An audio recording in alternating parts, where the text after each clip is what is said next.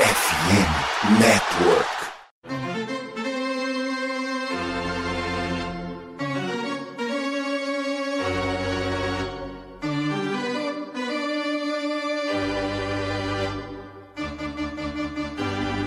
It's time for Dodger Baseball. Charged up, charged up, charged up, Let's go Dodgers! Let's go! Another home run party. They, they just keep coming at you. Unbelievable.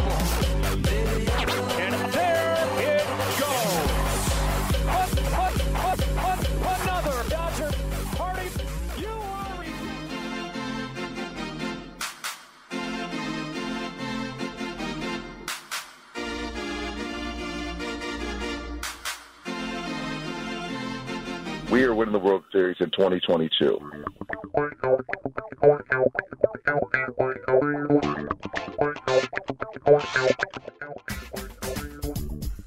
E aí, Dodgers Nation, tudo bem? Como é que vocês estão? Episódio de React, né, no meio dessa série divisional. San Diego Padres conseguiu roubar uma vitória do nosso Los Angeles Dodgers e esse é o Dodgers Cash 141. Eu sou o Thiago Cordeiro, junto comigo Fernando Franca. Nos próximos minutos vamos analisar o que aconteceu no primeiro jogo, o que aconteceu no jogo 2 é para se preocupar, tem um fio de esperança, há luz no fim do túnel, ainda não é um jogo eliminatório, o jogo dessa sexta-feira. Tony Gonsolin já confirmado para o Montinho. Fernandão, eu vi que você estava meio sumido durante os jogos, hoje você acordou meio azedo. O pessoal vai ter que tomar um sal de fruta aí para ouvir você. Tá azedo, Fernandão? Seja bem-vindo. Fala, Tiagão, todo mundo que tá ouvindo a gente aqui no Dodgers Cast. É... Os jogos se olharam no espelho, né, Tiagão? 5 a 3 pra gente no jogo 1, 5 a 3 pra eles no jogo 2.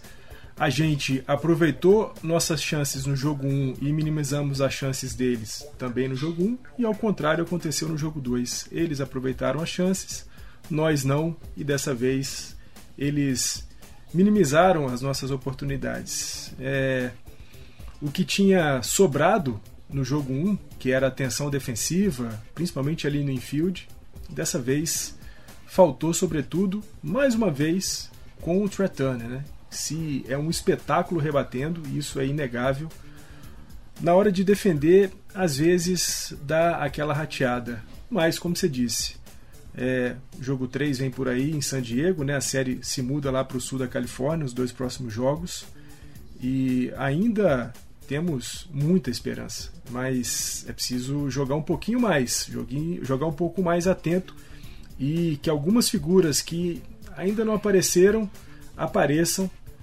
Sobretudo Mookie Betts, embora ontem tenha tido uma rebatida dupla legal, mas está faltando uma presença de Mookie Betts mais efetiva no bastão. Perfeitamente, vamos lá. Esse episódio chega para você como parte da família da FN Network, a maior plataforma de podcast esportes em português. Você que está ouvindo o Dodgers Cash, gosta de beisebol, nós temos lá o Rebatida Podcast, nós temos o show antes do show e a comunidade está perguntando quem é você. Então, para você nos ajudar a te entender, estamos com um link da pesquisa. Fernandão, você respondeu a pesquisa, Fernandão? Tiagão, naquele dia que você publicou o episódio 140, eu, a primeira coisa que fiz antes de ouvir o episódio foi responder o questionário. Você não é obrigado a fazer antes, pode fazer durante o episódio, né? O pessoal vai ouvindo, vai respondendo, dá pra, dá pra responder de boa.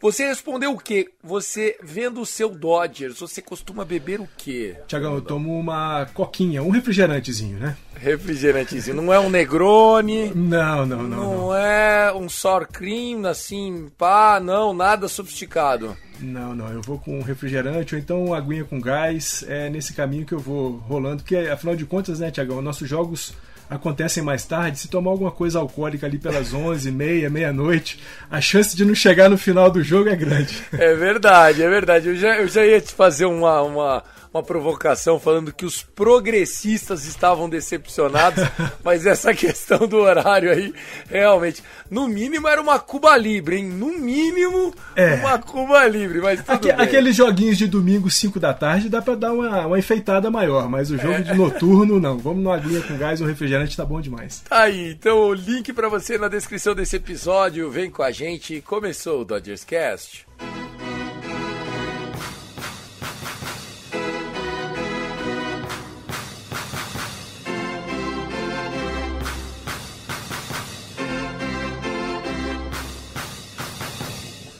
Fernandão, vamos, vamos assim, mudar, in- inverter as condições. Vamos falar primeiro desse jogo 2 que aconteceu ontem à noite, depois a gente fala da abertura, até porque o momento que veio a série veio de um hype muito grande pro Padres, que eliminou o Mets. O Dodgers agiu rápido, né? Conseguiu sair na frente um 5 a 0 tal no primeiro jogo, tiramos o Clevinger da partida. Agora pro jogo 2 foi o contrário.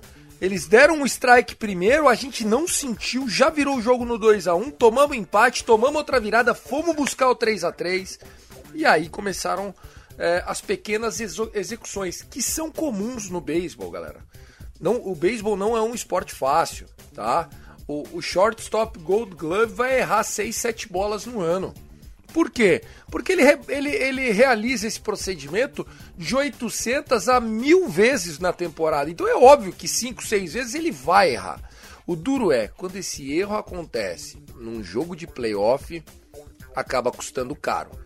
E além disso, né, o, o game management, por exemplo, em situações onde o small ball seria muito proveitoso, como a gente teve nenhum eliminado, jogador na primeira e na terceira, dá um bunch para a primeira base ali e garante a corrida de empate. Faz o 4 a 4 um jogador na segunda ou um jogador na primeira e um out. Tava bom demais pra mim. Aí o sábio me pergunta: Thiago, mas durante a temporada, quantas vezes você viu Dave Roberts ir pro bunch? Aí eu, respondendo ao meu oráculo interno, respondo que eu me lembre uma, duas. Então, assim, também não dá pra mudar tudo que a gente fez o ano todo num jogo que é de classificação. Como é que você enxergou esse jogo 2, Fer? Tiagão, acho que assim, ficou de positivo a capacidade do time, como você disse, né? Toma a primeira corrida, já na entrada, né, na parte ofensiva da, da entrada nossa, já fomos lá, já empatamos. Vira, toma um empate, toma virada, empata de novo. Então, assim, o time conseguiu correr atrás o, o tempo inteiro, foi um time resiliente, buscando sempre. O que você falou, é, vai acontecer de errar. O problema é quando erra e logo depois do erro vem uma, uma corrida, né? E foi o que aconteceu na sexta entrada, quando o, o, o não consegue executar ali a, a double play e logo depois vem a corrida do 4 a 3 para o San Diego. E sobre isso, né, de a gente fazer o small ball, né, principalmente na sexta entrada, né, sexta entrada a gente estava com dois em base, só um out, né, segunda e terceira base ocupadas e a gente não soube fazer ali aquele joguinho curto. Não é característica dos Dodgers, né, Tiagão? A gente tem sido um time reconhecidamente é, forte no bastão e vale lembrar, né, temporada passada, e aí falando dos playoffs de maneira geral, 70% das corridas dos playoffs da temporada 2021 vieram por meio de home runs, o que mostra que buscar uma rebatida mais longa, uma rebatida mais forte, rende mais do que é, tentar o small ball. O time dos Dodgers provou isso ontem, né? As nossas três corridas vieram de home run solo. Então, estava se pagando a aposta na tentativa de um, de um jogo mais agressivo do ponto de vista das rebatidas mais fortes. Mas, de fato, no momento em que a gente teve segunda e terceira base ocupadas, um só eliminado, talvez buscar ali um buntzinho, e o Mance já tinha feito isso duas vezes, você falou, né? Recordava duas vezes na temporada. As duas vezes que eu também me recordo foi justamente com, com o Max Mance. Dava para o Mance talvez é, buscar um bunt. Depois na sétima entrada, ainda que tenha sido com dois eliminados, a gente teve mais uma vez cenário de bases lotadas e não conseguimos é, sair com nada. Se no jogo 1, Tiagão, a gente teve um aproveitamento de 3 com 8 é, jogadores em posição de anotar corrida, ontem a gente foi 0 de 8. Nas 8 vezes que nós tivemos jogador em posição de anotar corrida, em nenhuma delas a gente conseguiu anotar. Ou seja, a gente está com um aproveitamento de 20%, 3 de 16, né?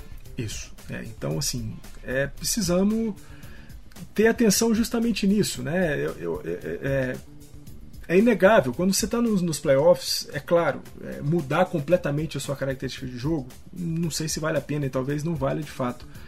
Mas nas condições de ontem, né, quando a gente tantas vezes esteve atrás, buscamos, viramos, depois tivemos atrás de novo, na altura do 4 a 3 se a gente busca um empate, se a gente vai machucando o time de San, do, do, de San Diego, talvez a gente tivesse um, um, um resultado melhor. A gente certaria, certamente teria um resultado melhor, porque, de novo, né, no jogo 1 a gente tem é, quatro entradas brilhantes do Julio depois uma quinta entrada em que ele toma as três corridas e logo o Dave Roberts chama o nosso bullpen, o bullpen dá conta tranquilamente do restante do jogo.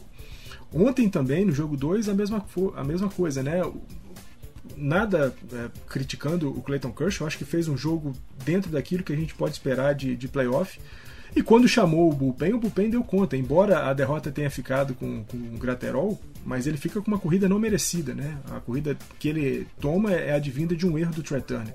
Mais uma vez, nosso Bullpen segura. Eu acho que o Kershaw é, admite que não estava no seu melhor dia, mas, cara, não deixou de lutar. Os últimos nove rebatedores que ele enfrentou, ele retirou, inclusive quando estava com dois em base, só um eliminado, terceira entrada, ele consegue um back-to-back strikeout, vai para a quarta entrada, three in, three out, vai para quinta entrada, three in, three out, e ele poderia voltar para sexta entrada. Eu já acho que é o Dave Roberts já se programando é, numa situação de jogo 5, caso seja necessário que ele entre como um reliever num jogo eliminatório, tendo usado o Urias num jogo 4 em short rest. Tudo pode acontecer, meu amigo. É outubro e o Dave Roberts se mostrou pronto, né? A gente usou no jogo 1 um, setup de Ivan Phillips, Vessia, uma eliminação só do Graterol. E aí vem o Chris Martin, que né, fez, fez uma, uma, uma save. E aí ontem a gente teve o, o, o Graterol fazendo inning cheio, tivemos Yasael Almonte com três strikeouts, tivemos o Manley muito bem também na partida.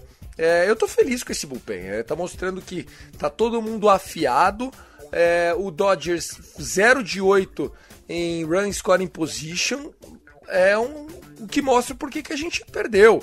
Outra coisa, fizemos três home runs no jogo, infelizmente todos solo. Não demos a chance de ter um vagabundo em base em nenhum dos três swings, pô. Isso é, enfim, é falta de sorte. Acho que o Padres mereceu voltar para casa 1-1.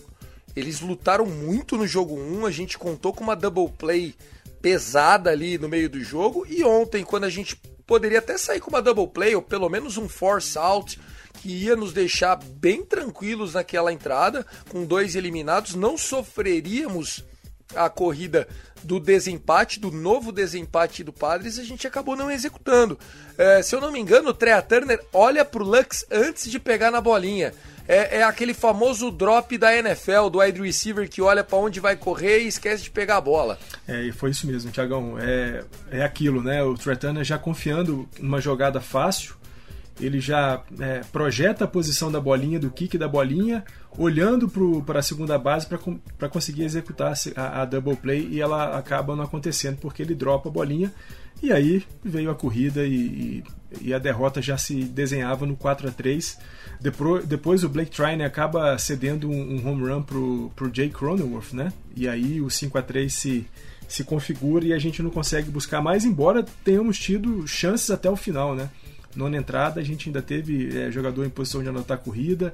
É, o Fred Freeman de novo pegando o, o Josh Hader, né? Com uma, uma dupla. Quase um home run, a bola deu uma quicada lá em cima no muro e depois caiu. Mas é isso, Tiagão, é voltar para é ir para San Diego e, e, mirar as vitórias, né? Lembrando que ontem foi a primeira vitória de San Diego em cima dos Dodgers em, em pós-temporada. Eles vão fazer pela primeira vez é, um jogo de pós-temporada em casa, né, contra os Dodgers. Então isso, claro, é, traz um pouco de pressão para eles. É, vamos ver como é que eles vão reagir a essa condição de ter que jogar em casa, ter que jogar entre aspas, com favoritismo, né? Afinal de contas, você está jogando em casa, tem um certo favoritismo. Não, e outra, é o primeiro jogo da história do Petco Park em outubro. O Petco Park nunca recebeu um jogo de playoffs. É, faz 16 anos que o Padres não é mandante. Hoje, todo o clima, toda a expectativa, o torcedor do Padres até sonhava em chegar no 1-1, mas muitos estavam pensando que né, poderiam chegar já com uh, back on the brick, né, a costa na parede, e não é assim, eles estão chegando podendo matar a série, fazendo com que a série nem volte para Los Angeles. Então, é, galera, é, o sentimento de urgência é esse. Falar um pouquinho dessa lineup, você comentou um pouquinho sobre o 0 de 8 em run scoring position. É, nós tivemos o Mookie Betts conseguindo sua primeira é, rebatida da série né, no segundo jogo. Ele que tinha sido muito mal no primeiro jogo. É, não tem sido um fator, né? Conseguiu um walk, conseguiu uma rebatida dupla e nesse walk ele teve a sua primeira caught stealing, né? Ele foi pego pela primeira vez roubando base. Eu achei que ele estava salvo, mas eu concordo com a decisão de manter a decisão do juiz, porque não, não dá para saber se a costa da luva, se o couro da luva tá pegando na manga do Mookie Betts a hora que o Cronenworth faz a, o início da captura da bola para tag, eu achei que não estava encostando, mas não tem a imagem de cima mostrando ar entre o couro e a manga. Então não tem como reverter uma decisão do árbitro, mas eu acho que a gente faltou sorte nesse momento também, porque ali desmontou um inning que poderia ser promissor, né? Um lead-off walk pro, pro Dodgers se torna um é, ninguém on base e um out. Então, assim, isso muda toda a dinâmica é, do inning.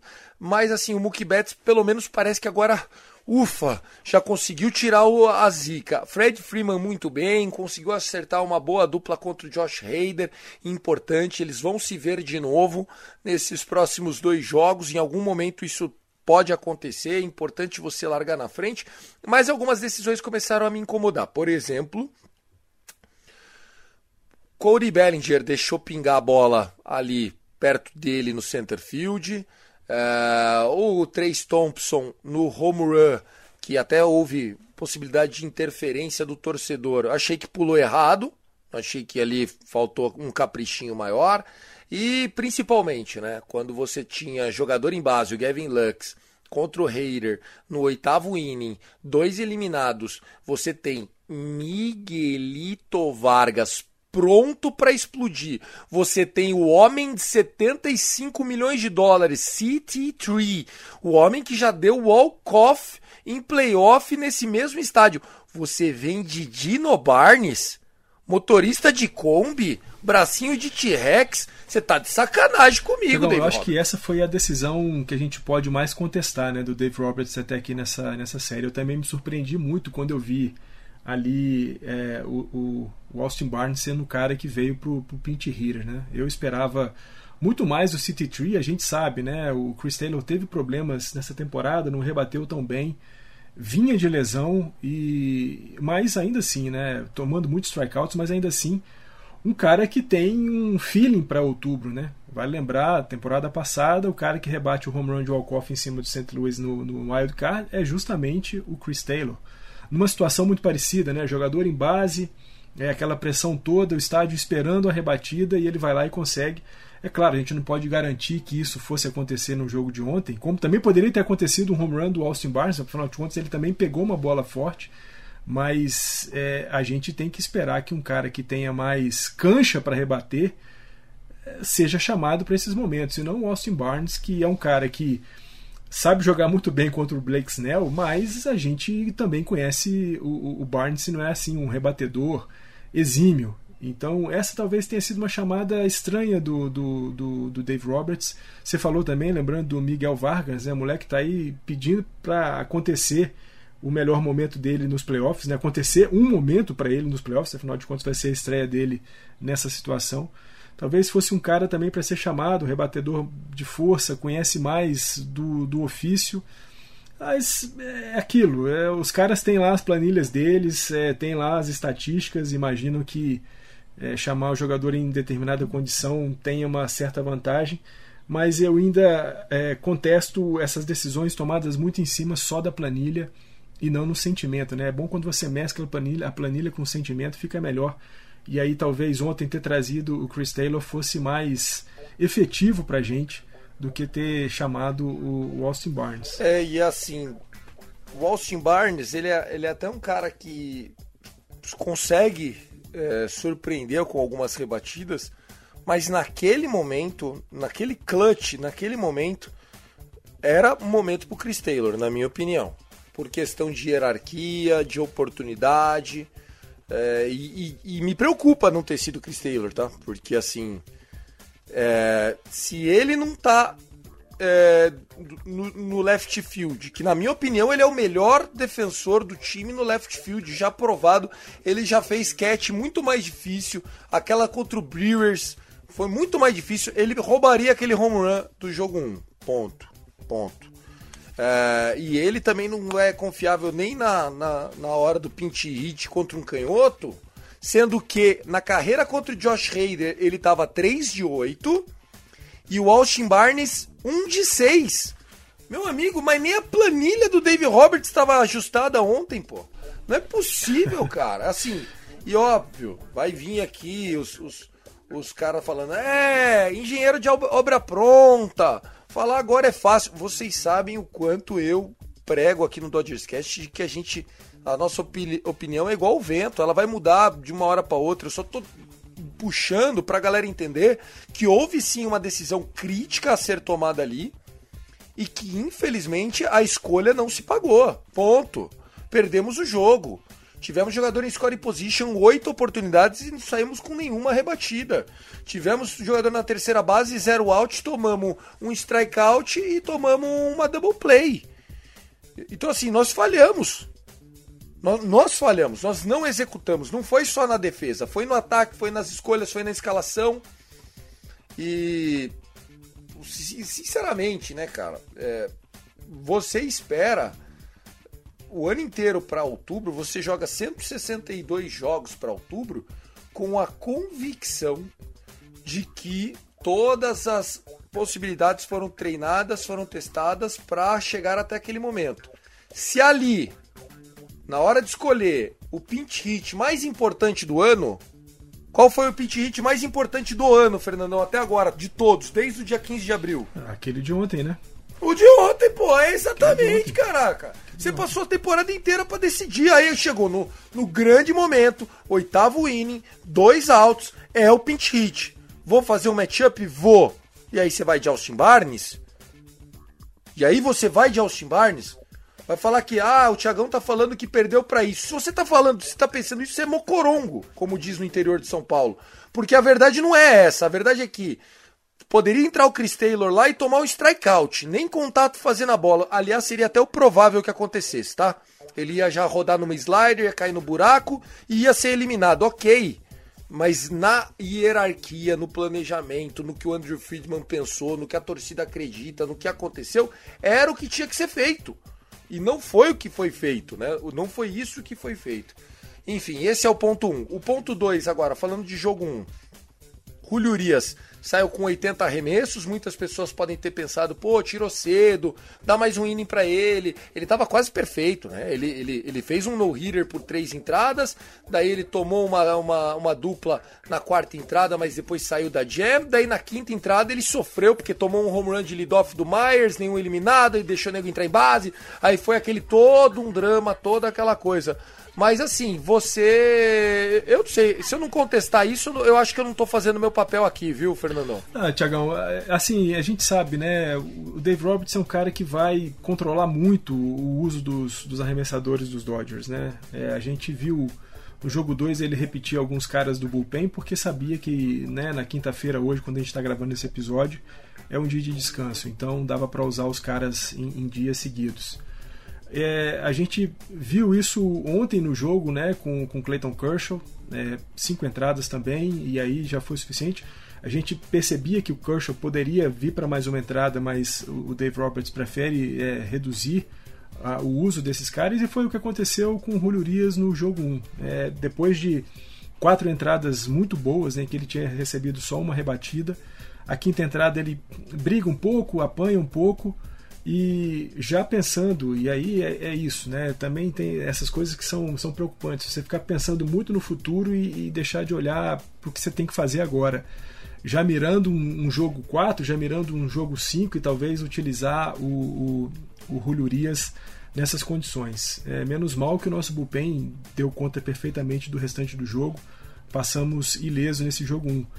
Mas é, eu não sei, é, eu entendo essa, essa, essa precaução do, do Dave Roberts é, no uso dos arremessadores, mas eu acho que em algumas, alguns momentos, quando você tem o cara jogando bem, quando você tem o cara é, dominando, deixa ele arremessar, vamos fazer o jogo que tem que ser feito, que é o jogo de agora, que era o jogo 1, que é o jogo 2, que vai ser esse jogo 3, fundamental para o time dos Dodgers, acho que a vitória no jogo 3 é fundamental mas não dá para ficar poupando muito cara em, em, jogo de outubro, sabe? Eu acho que você tem que ir com ele até no momento máximo e, e sobretudo porque a gente estava ganhando o jogo. E não sei, não gosto muito também dessas visões de futuro. A gente estava falando aqui agora, né, do uso, do não uso do Chris Taylor, é, o que só pode me levar a crer que ele não tinha condições para poder fazer o que ele tinha que fazer, que era entrar no jogo de ontem, por isso que ele não foi utilizado. E aí você começa a ter é, visões de futuro sem estar tá fazendo o que você precisa fazer justamente no presente. Me preocupa um pouco essas decisões do, do Dave Roberts, embora a gente saiba que esse é o estilo dele é, gerenciar o elenco dos Dodgers.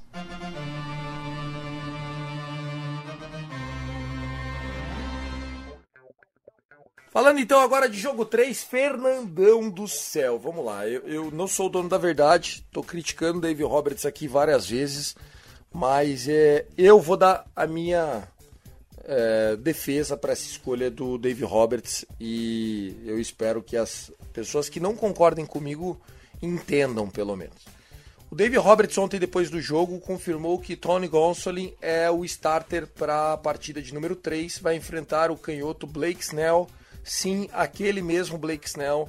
Aquele Blake Snell que adora complicar pra gente historicamente, mas que num passado não tão distante também deu umas apanhadinhas, né? O Blake Snell fez uma temporada de recuperação, aliás, ele e o Darvish terminaram o ano no melhor momento do, da temporada. O Tony Gonsolin, pelo contrário, né, foi starter no All-Star Game, é, foi um, o starter não foi, né? Foi o Kershaw, né? É verdade, foi o Kershaw, pela primeira vez na carreira, né? Mas ele merecia ser o starter do All-Star Game, junto com Sandy Alcântara. É, teve, eu acho que um ano de 16 vitórias e só uma derrota. Um ERA de 2,14, mas quis o destino que ele sentisse um, um cansaço. A gente não sabe se ele sentiu mesmo, se foi uma precaução, se foi um reforço mas ele atingiu o recorde de innings arremessados durante a temporada, ficou de fora. Fernandão, não só eu acho que o Tony Gonsolin é o homem certo uh, pelo que fez durante o ano para arremessar esse jogo, como o fato de não ser um jogo eliminatório, vindo de um dia de descanso, que é esse dia de hoje, a gente está gravando isso aqui na manhã do dia 13, permite com que a gente faça um bullpen game, Andrew Heaney na sequência, gasta todo mundo. Por quê? Porque daí pro jogo 4 você tem, em caso de uma vitória na sexta, no jogo 4, pro jogo, uh, no jogo 3, pro jogo 4 você tem o Tyler Anderson, beleza. Num caso de derrota, você já tem o Julio Urias em short rest, com o Tyler Anderson de long reliever, gastando o que você tem de melhor. Você compartilha disso? Como é que você viu essa escalação? O que, que está achando desse Blake Snell contra Tony Gonsolin? Tiagão, longe de dizer que é, não confio no Tony Gonsolin, né? A, temporada dele mostra que a gente tem que confiar no Tony Gonsolin. Né? 16 vitórias, uma derrota e array muito abaixo de 3, abaixo de 2,5, quase perto de, de abaixo de 2 mas é, o cara que precisou ser retirado, seja porque tinha o desconforto, seja porque tinha o cansaço, quase que do mês de setembro inteiro. E aí você volta com o cara para o jogo 3 de playoff de NLDS, jogando fora de casa, e você disse, tudo bem, jogo 3 não é um jogo eliminatório, se a gente perder, temos ainda mais um jogo pelo menos para jogar. Mas pode ser a abertura da porta para um jogo eliminatório. E eu não gostei dessa chamada do, do Dave Roberts. Eu não viria com Tony Gonzalez para esse jogo 3. É, eu, eu acho que a nossa rotação saudável é Julio Clayton Kershaw, Tyler Anderson. A gente tinha que abusar dos três canhotos, chamar os três canhotos para os três primeiros jogos. O jogo que a gente precisa olhar é o jogo de sexta-feira, é o jogo 3. É o jogo que nós temos que ganhar.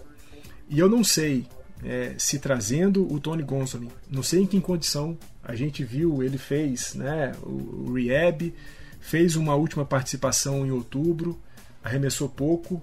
É, não sei, não sei se a chamada do Tony Gonsolin, apesar de, claro, entender de toda a temporada que ele teve, brilhante, briga por Sayang, é, arremessador de All-Star Game, mas para esse momento que a gente está vivendo agora, é, sobretudo que a gente está vivendo um momento de baixa, a gente está vindo de uma derrota. Se a gente talvez tivesse ido para San Diego com 2 a 0 tranquilo.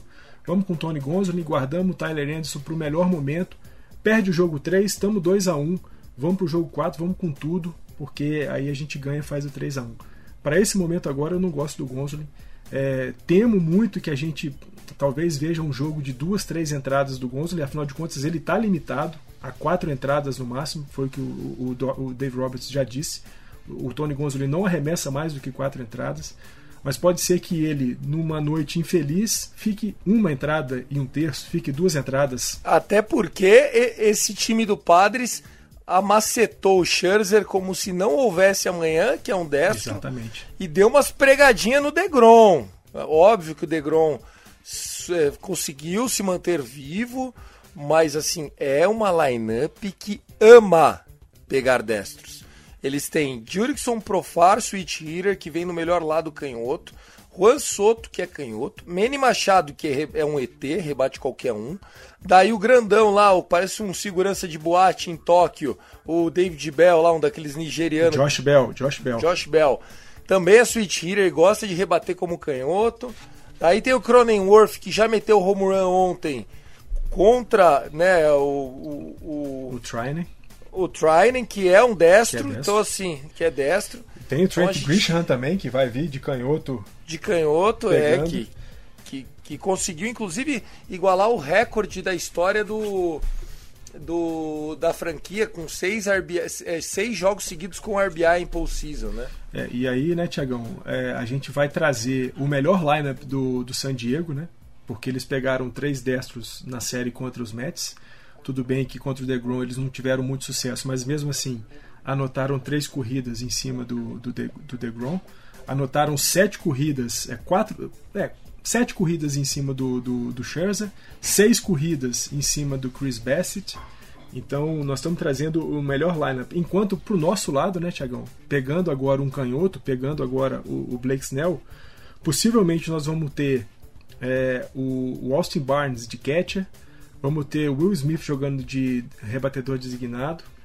É, vamos tirar o, o, o, Bellinger do center field, possivelmente, para poder puxar o Trace Thompson para ali e trazer o Chris Taylor para o left field. Nós vamos ter que fazer algumas mudanças no nosso lineup. Um lineup que nós vamos testar ainda para ver como é que vai funcionar, enquanto o time dos, dos padres tem pelo menos já três jogos comprovadamente bem sucedidos desse lineup que vai ser montado contra o, o Tony Gonsolin na sexta-feira. Por isso, eu não gosto nem um pouco dessa chamada. Acho que a gente pode estar tá colocando em risco o, a temporada. É claro, perdemos, se perdemos o jogo de sexta-feira, 2 a 1 para eles, eles vêm para um para um jogo de, de vitória em cima da gente e classificação, a gente vem para um jogo de vencer ou voltar para casa, literalmente, e aí eu não sei, definitivamente não gosto nada dessa chamada do Tony Gonsolin. Acho que o Gonsolin tinha que ficar para uma situação em que a gente se perder não tem muito problema. Agora tem que trazer. Para mim, o arremessador de, do jogo de sexta-feira, do jogo 3, deveria ser o Tyler Anderson. Mas, de novo, é, certamente o, o Dave Roberts está olhando lá para a planilha dele, falando: bom, essa aqui é a melhor situação para usar o, o Tony Gonsolin.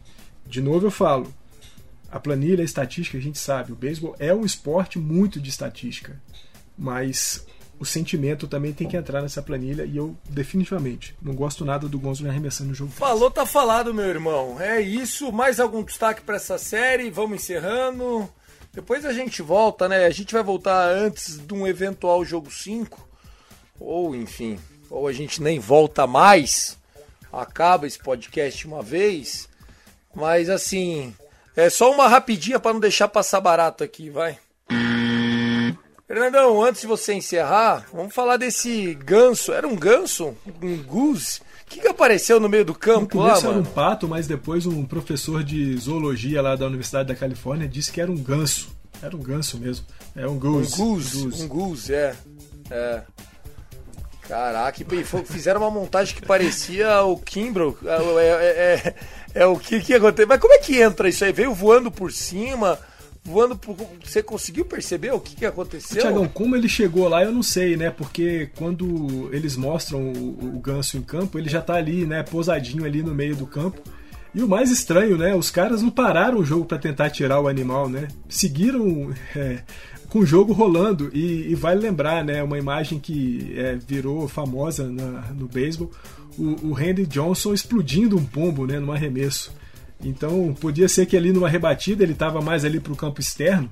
Podia ser que numa rebatida pegasse o pobre coitado do, do, do, do, do ganso e destruísse o ganso. Então os caras só foram resolver tirar o ganso de campo quando a entrada tinha terminado.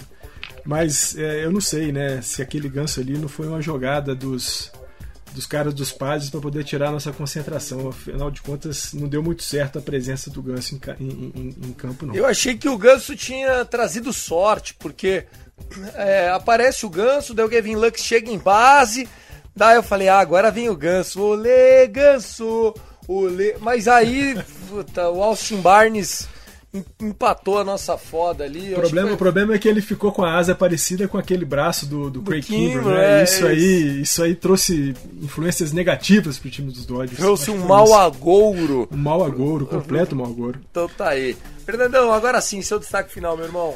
Tiagão, é, destaque final é ver como é que a gente vai reagir, né? Essas mudanças todas que a gente vai ver no jogo de sexta-feira, né? Tanto mudança de alinhamento no, no montinho, né? Trazendo o Tony Gonsolin e não o Tyler Anderson, quanto mudanças no nosso lineup, né? Alguns jogadores que não rebatem bem contra é, canhotos vão ter que dar lugar a outros, né? Possivelmente Lux ou Bellinger, ou Lux e Bellinger não, não façam o jogo de, de sexta-feira. E fundamentalmente, né? Você falou bem que o, o Mookie Betts ainda não pegou fogo. Lembrando que é, Fred Freeman e, e Trey Turner rebateram home runs no jogo 2 e que se a gente tivesse um Betts em base, esses home runs que eram solo poderiam ter se transformado em home runs de uma ou é, de duas ou até mais corridas se tivéssemos mais jogadores em base. Então precisamos, para esse jogo de sexta-feira, ter todo mundo muito efetivo no bastão, mas também na defesa, e aí o recado fica para Trey. Abre o olho, meu filho, e sempre Let's go Dodgers. Tá certo. Esse foi o Fernando Franca, eu sou o Thiago Cordeiro, mais um Dodgers Cash pra área. Deixa essa moral, ouve aí no seu day off, mata saudades do Dojão e deixa cinco estrelas no Spotify, um bom review no iTunes. Só isso já ajuda demais a gente a prosperar. Não deixa também de responder é, a nossa pesquisa que está no link de descrição desse episódio e vamos acender a vela do grupo de oração. Seus infiéis, seus Padre Kelmon, vocês estão maluco? Vambora! I love LA! Go, go, go! Dodgers!